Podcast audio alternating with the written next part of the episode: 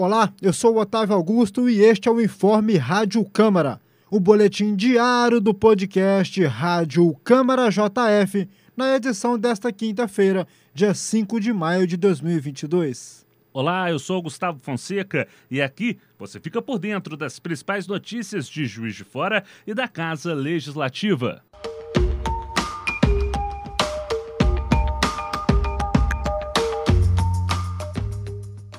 A questão dos contratos para atendimento nas unidades básicas de saúde, as UBSs, foi o maior foco da reunião da Comissão de Saúde Pública e Bem-Estar Social na Câmara Municipal. Outros temas, como cirurgias eletivas, falta de profissionais, equipamentos com problemas e escassez de insumos, também foram questionados pelos parlamentares ao secretário municipal de saúde, Ivan Scheble e sua equipe de subsecretários na Casa Legislativa. Na ocasião, o secretário anunciou que as UBSs funcionarão na parte da noite para reduzir a demanda.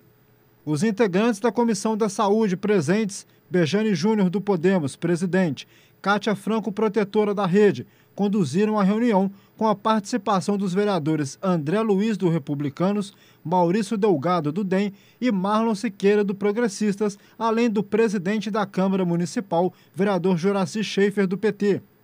O presidente da Comissão de Saúde e Bem-Estar, vereador Bejane Júnior do Podemos, alertou sobre um problema no processo de licitação das UBSs e a necessidade de revisão para prezar pela qualidade do atendimento prestado que se encontra deficitário. A gente está tendo hoje, é isso uma ponta muito solta, porque nós temos, por exemplo, nas farmácias, muitas não estão entregando remédio.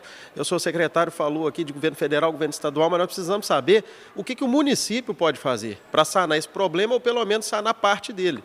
Nós não podemos ver a dona Maria e o seu João indo na UBS, indo na farmácia do seu bairro, querendo buscar, precisando buscar pela sua saúde, um remédio ali para poder cuidar da diabetes, um remédio para hipertensão e voltar para casa de mãos vazias.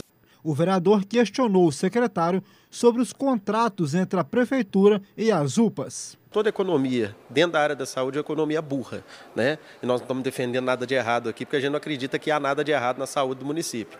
Mas um contrato de 1 milhão e 100, uma nova licitação vem e uma empresa ganha é, com um contrato de 700 e poucos mil, 800 mil reais, quase nós estamos falando aí de 300 mil a menos, mais até um pouco mais.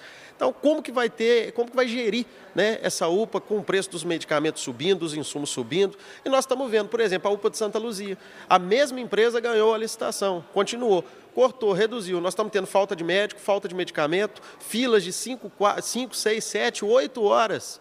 Isso é humanamente impossível da gente aceitar. Então, nós cobramos aqui de que haja uma revisão desses processos de licitação, junto da Câmara Municipal, junto do Ministério Público, para que a gente possa ver de fato. Não importa só o valor, tem que ver o qualitativo, a qualidade do serviço prestado. Se não está cumprindo, vamos tirar a empresa e vamos licitar novamente para dar um bem-estar para o nosso cidadão.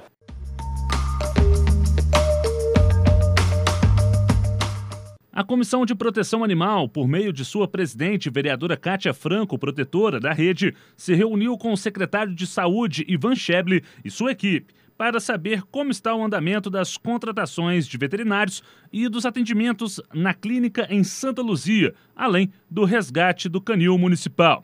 O secretário de Saúde também informou que renovou o contrato com uma clínica veterinária para procedimentos de castração e que está em andamento uma parceria com a UFJF para oferecer atendimento 24 horas em caso de emergência com algum dos animais abrigados. A vereadora Cátia Franco avaliou positivamente o encontro, visto que foi trazida a informação de ampliação do quadro de veterinários e atendimentos, além dos oferecidos pelo Canil Municipal atualmente. E dá uma tranquilidade, né, da gente saber que o atendimento não foi interrompido, que os animais que estão na rua, eles vão ser socorridos pelo canil, então assim dá uma, uma leveza no coração saber que eles não vão ficar, né, sofrendo.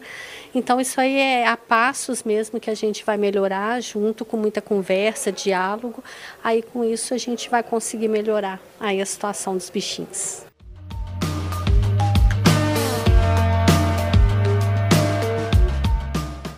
Esse foi o seu informe Rádio Câmara JF. Para mais informações, acompanhe a JF TV Câmara, o canal digital 35.1 da sua TV aberta. Siga nossos canais Câmara JF nas redes sociais e acesse nosso site câmarajf.mg.gov.br. Até a próxima. Um abraço, até a próxima.